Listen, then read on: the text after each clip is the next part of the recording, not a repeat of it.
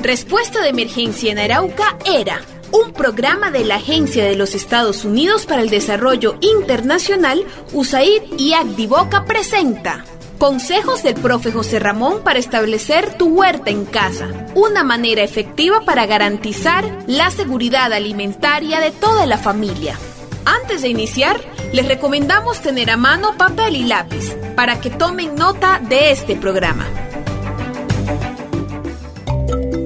Durante los próximos minutos estaremos en visita de asistencia técnica con el profe José Ramón para hablar de la prueba de germinación. Hola gente productora de su propio alimento. El día de hoy voy a explicarles cómo realizar la prueba de germinación. La importancia de esta prueba es lo que nos indica la efectividad que tiene la semilla que vamos a sembrar para que nazca. Es saber si la semilla está buena, regular o mala. En pocas palabras, es conocer la calidad de las semillas que tenemos para producir nuestros alimentos. Así las semillas sean compradas, regaladas, adaptadas o que las hayamos sacado de nuestra propia huerta. Pueden ser de siembra directa o siembra indirecta. Lo ideal es que antes de colocarlas en el semillero o sembrarlas directamente debemos realizar la prueba de germinación. ¿Cómo se encuentra Néstor y McKaylee, la chica huerterita? Muy bien, profe. Motivados con mi hija en seguir con las tareas. Sí, señor. Hemos seguido al pie de la letra todos sus consejos y queremos sembrar de inmediato. Qué bien, McKaylee. Eso me gusta, que sigan motivados. Así vamos creando el hábito de trabajar todos los días en la huerta. ¿Pero ya tienen la lista de las especies a sembrar? ¿Cómo así, profe? ¿Cuál lista? Tenemos que definir qué especies vamos a sembrar, a tener en cuenta en la huerta, ya que hay que tener en cuenta si son apropiadas de la zona o traídas de otros lugares, para ver si se adaptan al medio en el que nos encontramos. Un vecino que tiene una bonita huerta nos regaló semillas de especies que queremos y que consumimos con mayor frecuencia en nuestra casa. También compré unas en la casa agrícola que me gustan. Excelente. Ese trueque o intercambio de semillas con los vecinos y la comunidad en general es muy positivo. Y no solamente con semillas, se puede hacer también con materiales, con plántulas y otro tipo de material vegetal y demás semillas. La ventaja es que estas semillas y plántulas ya están adaptadas al suelo donde nos encontramos. Y eso favorece que se dé una producción mejor que las que compramos en los almacenes agropecuarios. Además nos ahorramos unos pesitos. Sí, el señor Elber será un gran apoyo para nosotros. Hace dos días nos compartió productos muy ricos. Por cierto, profe, aquí tengo las semillas que don Elber nos regaló de sus cultivos pero no sabemos si están buenas. Mírelas, profe. Mija, traiga los sobres que compramos para que las revise también el profe. Sí, señor, voy por ellas. Pero, ¿dónde están? Mija, en un frasco de vidrio tapado en la alacena, donde guardamos las herramientas e insumos. Mm, estas que le dio su vecino las veo bien. Creo que las trajo o las extrajo hace poco. Se ven muy frescas. Las encontré, aquí están. Mire, estos sobres también, profe. Mirándole a los sobres, la fecha de expedición no es mayor de tres meses. Entonces está bien. Pero para estar seguro tanto de la semilla que les dieron como la que compraron, vamos a hacer la prueba de germinación. ¿Qué condiciones debe tener una semilla, profe? Buena pregunta. Si no preguntan, no me acuerdo. Las cualidades o condiciones que debe tener una semilla debe ser pureza de variedad. Todas las semillas deben ser de la misma especie, que no estén mezcladas con diferentes variedades. Pureza física debe estar limpia, sin partículas extrañas, basuras o malezas. Condiciones sanitarias debe estar libre o no contaminada con plagas y enfermedades, que no esté húmeda. Debe también tener un poder germinativo. La mayoría de las semillas debe germinar mínimo un 80%. Es decir, que de 100 semillas, mínimo 80 deben germinar cuando tenga la temperatura adecuada y humedad. Y por último, vigor. Es la fuerza con que crecen estas semillas. ¿De qué se trata la prueba de germinación? ¿Cómo se hace? Antes quisiera explicar cómo funcionan las semillas. Es claro tener en cuenta que toda semilla nace, crece y se reproducen, siendo esto un proceso natural, donde le brindemos el manejo adecuado. Todas las semillas entran a un estado de dormancia, esperando condiciones de humedad, un sustrato y luz solar. ¿Y qué es eso de dormancia? Bueno, dormancia significa la capacidad de conservarse por un largo periodo las semillas, siempre y cuando tengan las condiciones adecuadas. Deben estar en lugares secos y frescos, o sea, donde no dé calor.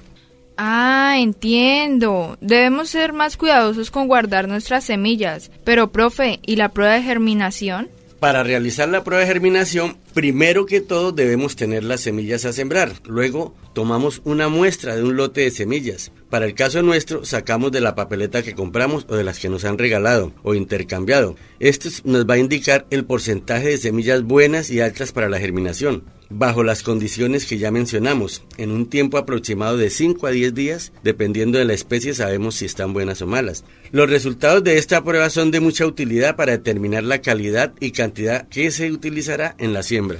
El que sabe, sabe, no es como el que está aprendiendo. Entonces así probamos si esta semilla está buena o está mala. Sí, claro. Para eso es la prueba de germinación. Con eso vamos a la fija, porque ya sabemos que la semilla que tenemos nos garantiza la germinación, facilitando el registro de las siembras y el cálculo de la cantidad de semilla que necesitamos. Con esto no perdemos tiempo. Un ejemplo, comúnmente cuando sembramos y no germina, nos toca volver a realizar esta jornada, lo que nos genera gasto de tiempo y esfuerzo. Profe, ¿qué materiales necesitamos para hacer la prueba de germinación? Primero que todo papel. Si se puede, papel periódico, papel servilleta, toallas de papel o hasta papel higiénico. Lo que tengan disponible en casa. Se requiere una fracción donde se puedan colocar 10 semillas de cada una de las especies a sembrar, distribuidas en hilera, que no queden pegadas la una en la otra. Luego se envuelven que queden protegidas y se pueden mantener húmedas durante 5 a 15 días, dependiendo de la especie germinar. También se necesita una vasija plástica transparente o papel aluminio que sirva de base y mantenga la humedad. Ejemplo, podemos sacar 10 semillas de cilantro, 10 semillas de tomate, 10 semillas de lechuga, 10 semillas de pepino y así sucesivamente con las que deseemos hacer la prueba o test de germinación, manejando sea periódico, servilleta o algodón. Paso seguido, envolvemos las semillas si es posible, las ligamos con banditas de caucho o las amarramos para que no se dispersen cuando las consumimos en agua, hasta que queden totalmente húmedas o mojadas y así se debe mantener por el tiempo de la prueba de germinación se debe estar pendiente que no se sequen las semillas en esta etapa. Absorben sobre todo bastante agua. Si la semilla se seca, se pierde la prueba de germinación. Y por último, cubrimos o protegemos con el papel aluminio o cerramos la vasija transparente con la tapa para que queden bien protegidas. Es fácil de hacer. Después de estos pasos, ¿qué recomendaciones nos da, profe? Claro, mantener las semillas siempre húmedas, colocarlas en un lugar que les llegue luz solar o calor, empezamos a ver la germinación entre los 5 a 10 días después de descubrir y contar el número de semillas germinadas por especie, dependiendo de la especie, de 5 a 10 días. ¿Y según el número de semillas germinadas por especie, sacamos el porcentaje? Exacto. Si germinan 10 de 10 que colocamos a germinar, nos indica que tenemos un 100% de germinación. Si germinan 8 semillas de las 10 y 2 no, estamos en un 80% de germinación. Si germinan 7 semillas y 3 no, estamos en un 70% de germinación y así sucesivamente. Una pregunta, si germinan mitad sí y mitad no, ¿qué quiere decir? O sea, de las 10 semillas, 5 sí y 5 no. Nos indica que la mitad de la semilla que tenemos está buena y la otra mitad está mala o pasada. En términos técnicos se habla de un 50% de germinación. Como recomendación, si una semilla no germina menos del 50%, no se debería sembrar esa semilla. O debemos sembrar más del doble de esa semilla para sacar las plántulas que nosotros necesitamos. Interesante, profe. Ahora podemos tener el porcentaje de germinación de nuestras semillas. Exacto. Y como ya hemos hablado de la planificación de cuántas semillas vamos a depositar en el semillero, vamos a dar un ejemplo. Si necesito 10 plantas de tomate y la prueba de germinación me dio el 100%, es decir, me germinaron las 10 semillas, pues en el semillero deposito de 10 a 12 semillas y obtendré mis plántulas. Pero en el caso del 50%, si el porcentaje fue malo, por ejemplo el 50%, es decir, que de 10 semillas me germinaron 5 semillas y tengo planificado obtener 10 plántulas de tomate en el semillero, debo depositar como mínimo 20 a 30 semillas para obtener a la fija mis 10 plántulas de tomate. Y así con cada una de las especies que tenemos. ¿Me entendieron? Sí, profe. Espero haber cumplido con el objetivo propuesto para ir a la fija y no perder tiempo con las semillas. Hasta la próxima. En caso de duda, écheme una timbradita.